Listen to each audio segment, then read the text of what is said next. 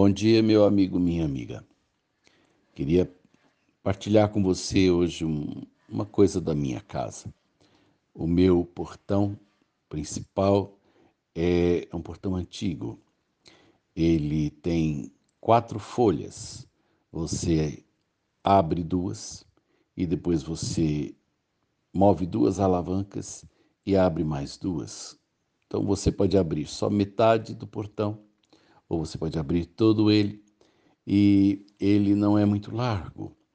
Então a entrada do automóvel tem que ser muito bem balizada porque tanto eu quanto minha irmã já ralamos os nossos carros ali na, nas colunas do portão.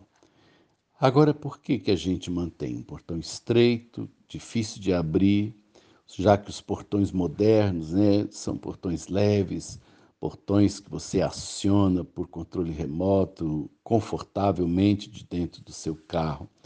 Por que, que a gente mantém aquele portão pesado e, e de difícil manuseio estreito?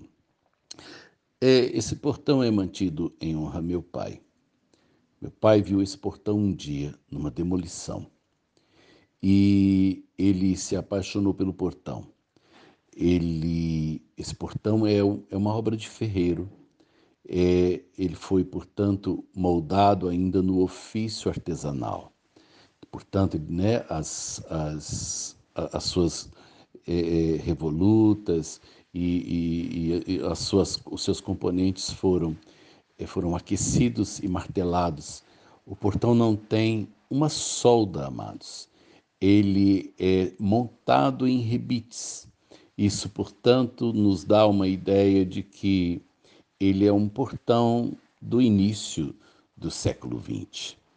E meu pai viu esse portão encostado numa demolição. Um portão pesado, um portão que para muitos era, na verdade, não uma solução, mas um problema. Mas meu pai viu o portão e trouxe reformou e colocou na nossa casa no setor universitário, no centro da cidade. Quando nos mudamos para a chácara, meu pai trouxe além da mudança o portão. Ele ele levou com ele a sua relíquia e botou um portão moderno no setor universitário. Assim, portanto, é quando chego na minha casa e tenho que descer do carro e mexer naquele portão esquisito e pesado, eu estou lembrando do meu pai.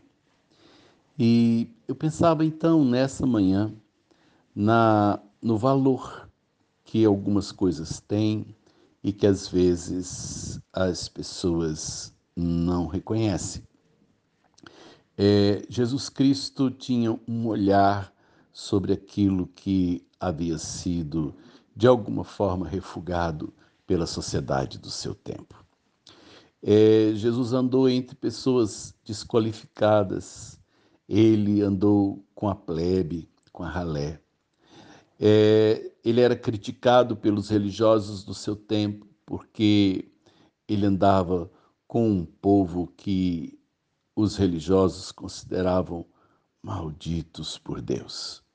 Mas no meio dessa desses ferro velhos, né, humanos, existem obras de arte, gente preciosa, que precisam ser simplesmente encontradas e colocados novamente num lugar digno, né?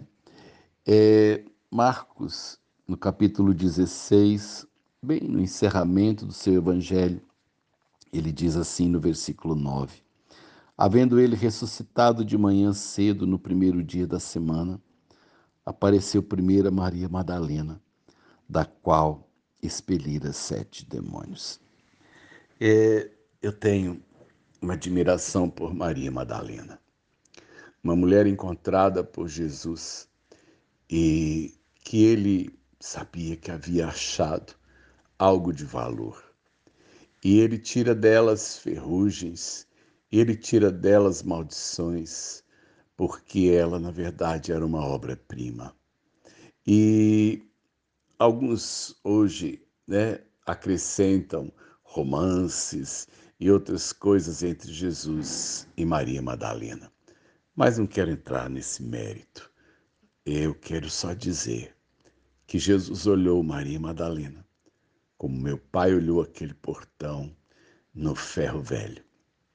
Portão está hoje na entrada principal da minha casa.